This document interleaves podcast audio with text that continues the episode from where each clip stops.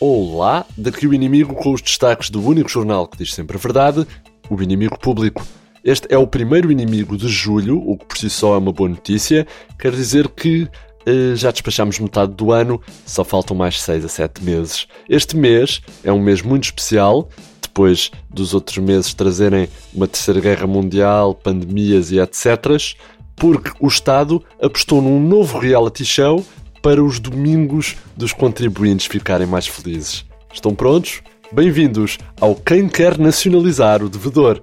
Nesta temporada, o governo tenta conquistar o coração no fundo do buraco financeiro que são estas herdades, a da Portela e a de Lessa do Balio, com os fazendeiros da TAP e da EFASEC a procurarem o contribuinte mais rico. Sim, dizem que o dinheiro não compra o amor, mas quem o diz nunca teve 55 milhões de euros para enterrar numa companhia aérea. O Estado fica agora com perto de 70% da TAP e outros 70% da EFASEC, os detidos por Isabel dos Santos, e neste último caso a ideia é mesmo não demorar muito, só temporário, como uma espécie de versão estatal do OLX. O Estado põe à venda, tira umas fotos bonitas, a esconder os arranhões na pintura e depois percebe que ninguém quer uma carrinha em terceira mão a precisar de travões e fica lá com 70 milhões empatados na garagem. Podia acontecer a qualquer um, na verdade. Isso começa a ser difícil ser contribuinte para isto tudo. Abrimos o IP desta semana com uma boa notícia também. Terminou o controle das fronteiras entre Portugal e Espanha. Marcelo, Felipe VI, Costa e Sanchez fizeram na quarta-feira um circuito de automóvel entre Badajoz e Elvas, acompanhados por bombos, concertinas e alguns olés para assinalar o momento. Paco Bandeira não esteve presente. Os chefes de Estado e de Governo dos dois países reabriram as fronteiras, mas com os cotovelos, e depois foram comer caracóis, mas cada um na sua mesa, por imposição das graças freitas dos dois países. Também referir que a fita que separa os países foi rasgada simbolicamente por Paulo Futre em nome dos dois países que tem no coração, hein? Isto palavras de Paulo Futre. Paulo Futre pediu ainda uma sericaia de alvas e usou duas ameixas em calda para fazer publicidade a produtos de potência sexual, como é evidente. No espaço do internacional temos a notícia de que o Irão emitiu um mandado de captura contra Donald Trump e já pediu à PSP do Algarve para ficar alerta caso o homem apareça lá de férias. A ideia dos iranianos é, a seguir, colocar Donald na prisão VIP de Évora, com vista para a arma de vara e deitar fora a chave. É um bom plano. O Irão garante ter ainda o apoio da primeira-dama Melania, que também está desejosa de vê-lo embora. Um pouco mais a este, novidades da Coreia do Norte. A Diocese de Pyongyang ia consagrar-se a Nossa Senhora de Fátima, mas as pessoas falaram lá umas com as outras, Kim Jong-un deu ordens de cima para baixo, e afinal o que avança é um santuário em forma de malveira dedicado a Cristina Ferreira, da Coreia Tudo, em missão contigo, Nuno Rogério. Já no desporto, depois dos péssimos resultados recentes, o Bruno Lage colocou o lugar à disposição e abandonou o Benfica. Os adeptos furiosos, furiosos com esta decisão, exigiram a Luís Filipe Vieira que construa uma estátua do treinador para depois a poderem vandalizar, derrubar e partir em calhaus que possam ser atirados ao autocarro do clube. Luís Filipe Vieira desculpou-se com o orçamento chumbado, não tem dinheiro agora para a estátua, nem para mandar vir jogadores decentes, e limitou-se a entregar aos adeptos uma fotografia do treinador colada num boneco do Ken, que alguns dizem ser o Pizzi.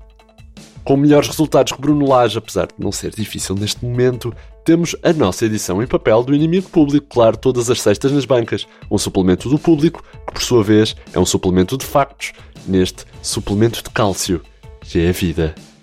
Bonita ponte esta. Esta semana, o destaque da capa vai para os Super Wings.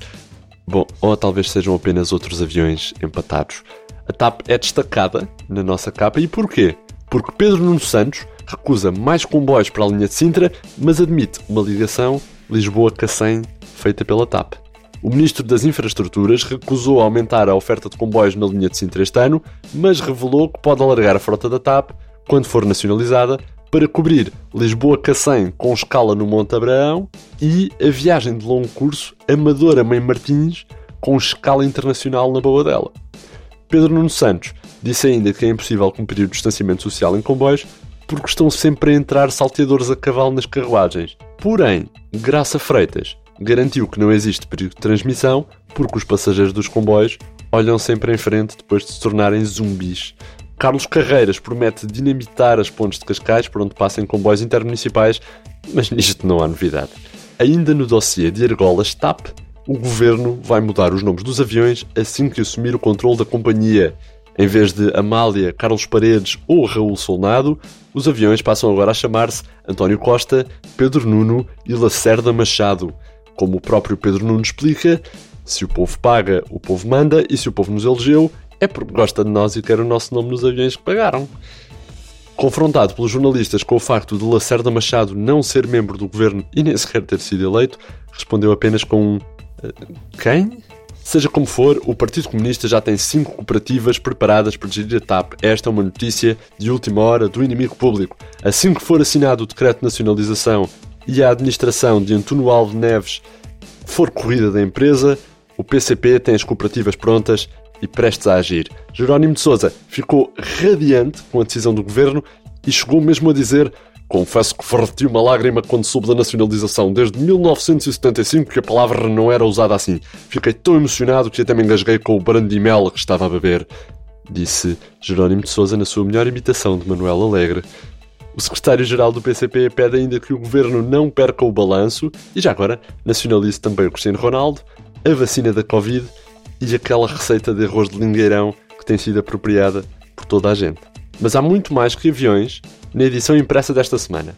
Convém dizer, arranjem uma no ecoponto mais próximo e descubram ainda que Portugal foi eleito o melhor destino turístico mundial para apanhar Covid.